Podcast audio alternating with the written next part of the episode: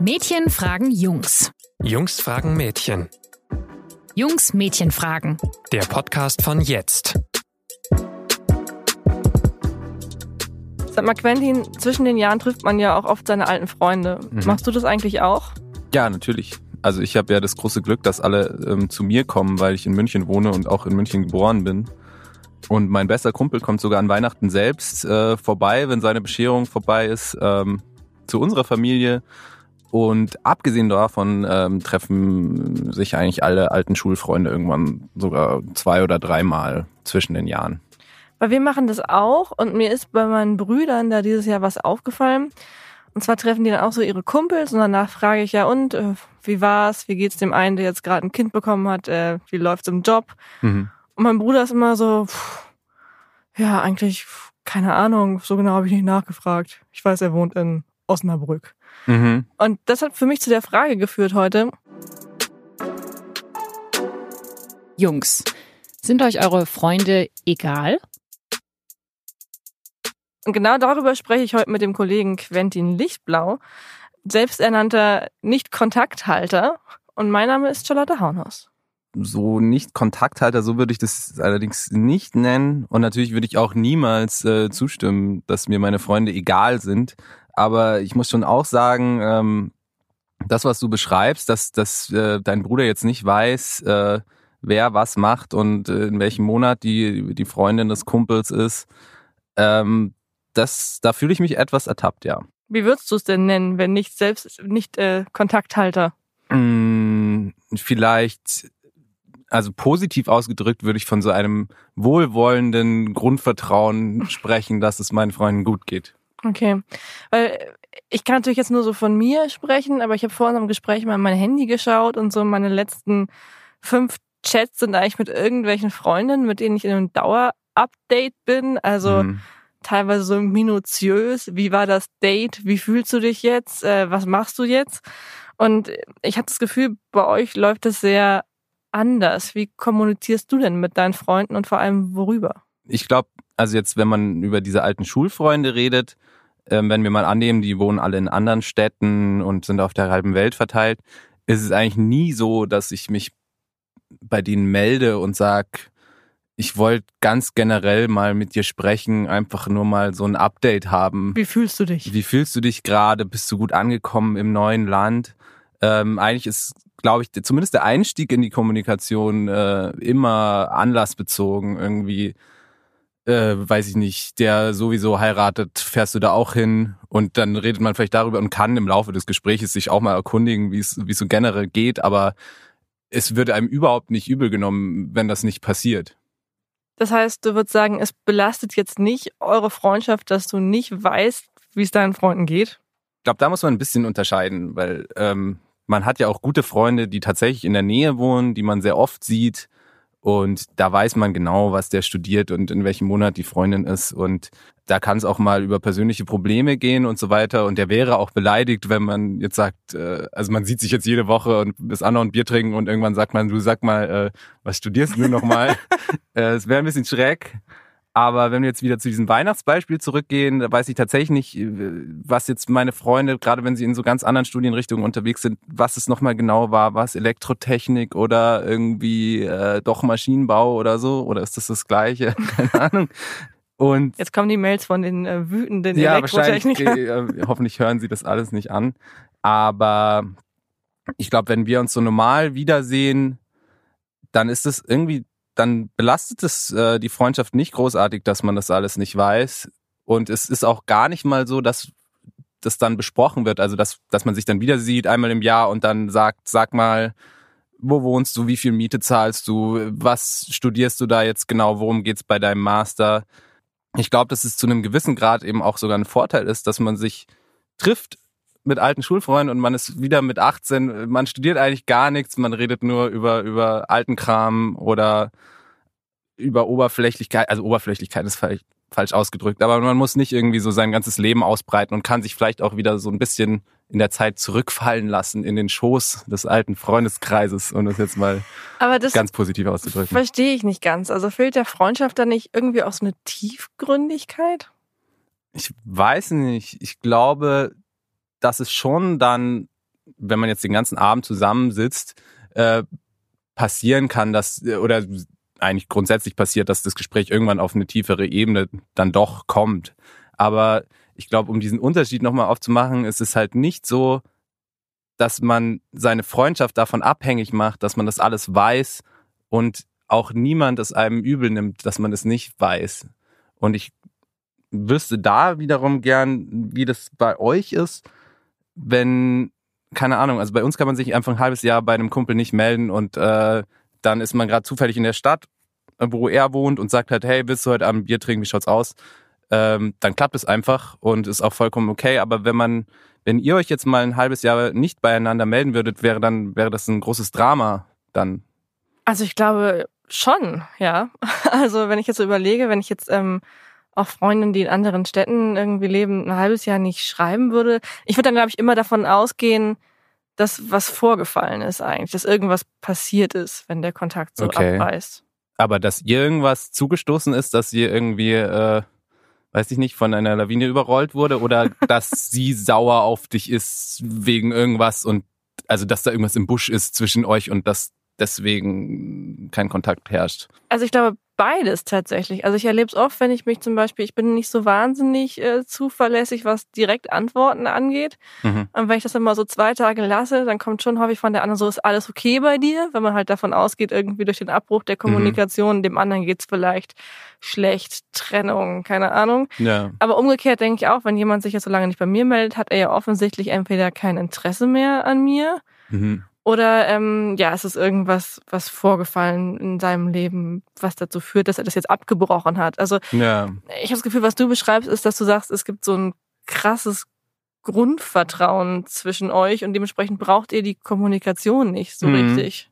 Also ich glaube, wir können uns halt tatsächlich ein halbes Jahr nicht melden und wenn man es wieder tut, ist alles in Ordnung und wir müssen uns nicht regelmäßig dieser Freundschaft versichern Mhm. und das irgendwie, also man hat nicht das Gefühl, dass man jetzt mal nachfragen muss, ob man jetzt noch befreundet ist eigentlich, obwohl man so weit voneinander entfernt ist. Und Mhm. man hat auch nie die Angst, dass man, also ich glaube, Männerfreundschaften würde ich jetzt mal steil tesig behaupten, zerbrechen seltener oder gar nicht oder verlaufen vielleicht mal im Sand, aber es hat nicht so dieses, du weißt gar nicht mehr, was ich tue. Ich habe das Gefühl, wir haben uns auseinandergelebt. äh, ich weiß nicht, sind bei dir schon mal Freundschaften tatsächlich so auf diese Art vielleicht sogar zerbrochen an, Ja. an solchen äh, Nicht-Update-Konflikten oder so? Ich glaube aber auch tatsächlich, weil es dann eigentlich immer ein bewusstes Statement war. Also wenn ich sozusagen mich bei jemandem nicht mehr melde, ist das eigentlich schon eine Art, die Freundschaft zu beenden. Mhm. Und dass dann auch teilweise Leute auch sauer sind, wenn du nach einem halben Jahr sagst so, oh, ich habe auf Facebook gesehen, du hast geheiratet, herzlichen Glückwunsch,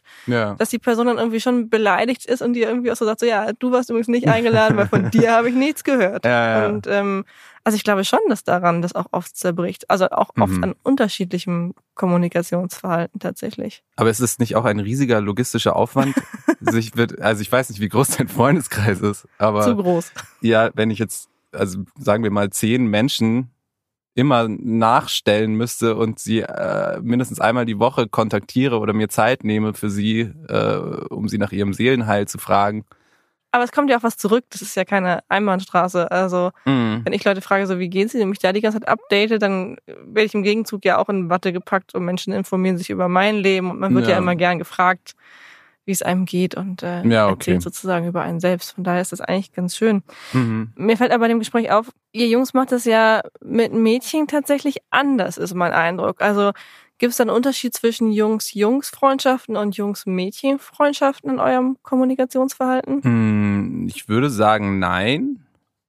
Aber ich, jetzt, wo du das gerade so erzählt hast, dass, dass es tatsächlich ähm, unter Frauen manchmal dann so Vorwürfe gibt oder Sorgen, fällt mir ein, dass es schon öfter passiert ist. Ich habe äh, eine Freundin, ist meine ehemalige Mitbewohnerin, der ich auch manchmal sehr spontan irgendwie an einem Mittwochabend um 10 schreibe, äh, Bier, Fragezeichen. Und wenn dann das letzte Bier, sagen wir mal, mehr als drei Monate her ist, kriegt man schon erstmal, also dann ist sie schon dabei, aber sie ähm, antwortet schon erstmal so ein bisschen patzig und sagt, ah, du lebst ja noch und äh, schön mal wieder von dir zu hören, aber halt immer, also so ein bisschen passiv-aggressiv. Ja, total. Und ähm, ich glaube, also wir, wir machen das genauso mit weiblichen Freundinnen, aber da kriegt man dann schon eher mal so zu spüren, dass es vielleicht doch nicht so cool ist, äh, sich, also jetzt in Anführungsstrichen nicht zu interessieren oder nicht permanent zu interessieren, was der andere so tut.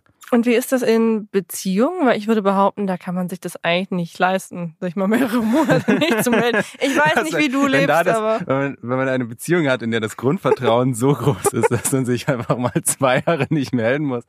Ähm, ich weiß auch nicht, ob das so erstrebenswert ist. Aber nein, das ist natürlich was völlig anderes. Also bei einer Beziehung äh, setzt man sich ja sehr genau mit dem Innersten äh, seiner Partnerin auseinander und man verbringt wahnsinnig viel Zeit und wenn ich jetzt mit meiner Freundin beim Frühstück säße und sie sagt, ich muss jetzt zur Arbeit und ich sage, wohin nochmal? Es wäre sehr lustig, aber sicher nicht gut für die Beziehung. Und ähm, deswegen, also da kennt man sich natürlich super aus. Also wenn man ein guter Freund ist jedenfalls.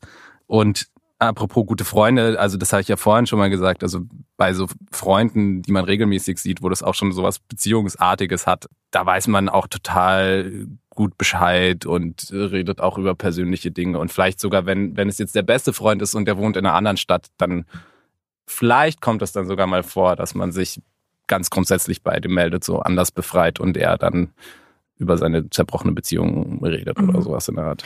Aber ich glaube, die Frage, Jungs, sind euch eure Freunde egal? Das geht ja um zwei Ebenen. Zum einmal dieses sich nicht melden und irgendwie mit wenig Kontakt auskommen. Und das andere ist ja, worüber ihr inhaltlich wirklich sprecht. Also dieses Gefühl von Tiefgründigkeit, über das wir vorhin schon ein bisschen gesprochen haben. Also würdest du sagen, du hast schon Freunde, mit denen du auch so über Sorgen sprechen kannst oder über Ängste? Oder Mm. stochert man dann eher so an der Oberfläche? Also da würde ich natürlich zustimmen, dass Männer ähm, selbst bei dem, was ich jetzt irgendwie inniges Verhältnis oder beziehungsartig genannt habe, schon wahrscheinlich verglichen mit Frauen verkorkster sind, ähm, was das Sprechen über ihre Gefühle betrifft. Gerade wenn man jetzt in einer größeren Runde sitzt, kommt es sehr selten auf den Tisch und man bleibt doch eher so also man redet, man will den Kapitalismus abschaffen und, und also theoretisiert einmal um die halbe Welt, äh, bevor man irgendwie anspricht, dass es einem gerade wegen irgendwas nicht so gut geht oder so. Das findet dann, glaube ich, eher, wenn überhaupt, unter vier Augen statt und aber dann schon auch, also ich glaube, niemand ich glaube, es ist eher so, eine, so, eine, so ein eigener Schutzmechanismus, dass man selbst von sich aus nicht über Gefühle spricht. Aber wenn man es dann doch tut, also wann immer es dann passiert ist, äh, auch in größeren Runden, ähm, haben sich alle dem dann so total zugewendet. Und ich war irgendwie ganz stolz auf meine Freunde, dass es, dass es irgendwie Wir haben über Gefühle ist. geredet, Ja, yeah. genau. Also wir haben es getan. Ist ja, ist ja unfassbar. Und es war dann eigentlich auch immer sehr harmonisch. Also es ist durchaus möglich ähm, und wäre natürlich wünschenswert, wenn es äh, öfter passieren würde, glaube ich. Und was müsste passieren, damit es öfter möglich ist? ich glaube, es müssten mehr Leute halt äh, sich trauen, von sich aus das einfach mal so in die Runde reinzuwerfen und dann würden alle merken, dass es also das System nicht wehgetan hat, dass er Mhm. es ausgesprochen hat und dass sie es auch mal aussprechen können und dass eigentlich dafür ja auch Freunde da sind. Und dann verstehe ich dich schon so, dass es eigentlich schon wünschenswert wäre, wenn ihr euch alle ein bisschen weniger egal seid, überspitzt formuliert. Mm, Ich glaube, es wäre, es ist tatsächlich weniger das Problem, dass Männer zu wenig nachfragen, weil ich finde so ein, wie geht's dir jetzt eigentlich wirklich, Quentin? Du tust doch nur so, als würde alles äh, perfekt sein. Das fände ich so tatsächlich so, ein- so ein bisschen übergriffig und Mhm. auch sehr überraschend in, in einer größeren Jungsrunde, wenn jemand plötzlich irgendwie mich so die Pistole an meine Brust setzt. Ähm, insofern glaube ich nicht, dass wir uns weniger egal sein sollten, aber wir sollten uns wahrscheinlich trauen, mehr von uns aus preiszugeben, wenn wir gerne etwas Persönliches besprechen würden. Das ist, glaube ich, eher, wäre wahrscheinlich der naheliegendere Weg daraus. Ich glaube, das wäre auf jeden Fall ähm, mein Einstieg in einen eigenen Podcast zu dem Thema Quentin. Wie geht es dir heute wirklich? Also, ja, das müsstest du aber auch immer so ganz nah am Mikrofon sagen. Und so ASMR-mäßig mit so Schmatzlauten. ähm, aber in der nächsten Woche ähm, geht es um was völlig anderes und äh, Gott sei Dank nicht um meine Gefühle, die auch meine Kollegin Charlotte, glaube ich, gar nicht so sehr interessieren, Doch, wie sie tut. wahnsinnig. ähm, es fragen nämlich die Jungs, die Mädchen, etwas sehr Oberflächliches. Es geht, glaube ich, fast nicht oberflächlicher, nämlich, äh, wie schminkt ihr euch? Okay, das ist wirklich ein völlig anderes Thema und da kriegen wir deine Gefühle auch leider nicht unter, Quentin. Falls es euch heute gefallen hat, dann bewertet uns doch gerne und abonniert uns. Falls es euch nicht gefallen hat, dann schickt uns gerne eine E-Mail mit Anregungen an info@jetzt.de und gerne auch eigene Fragen einreichen, die ihr vielleicht habt, die wir dann hier in der Sendung verwenden können. Genau. Und äh, für diese Woche verabschieden wir uns und sagen auf Wiederhören. Tschüss.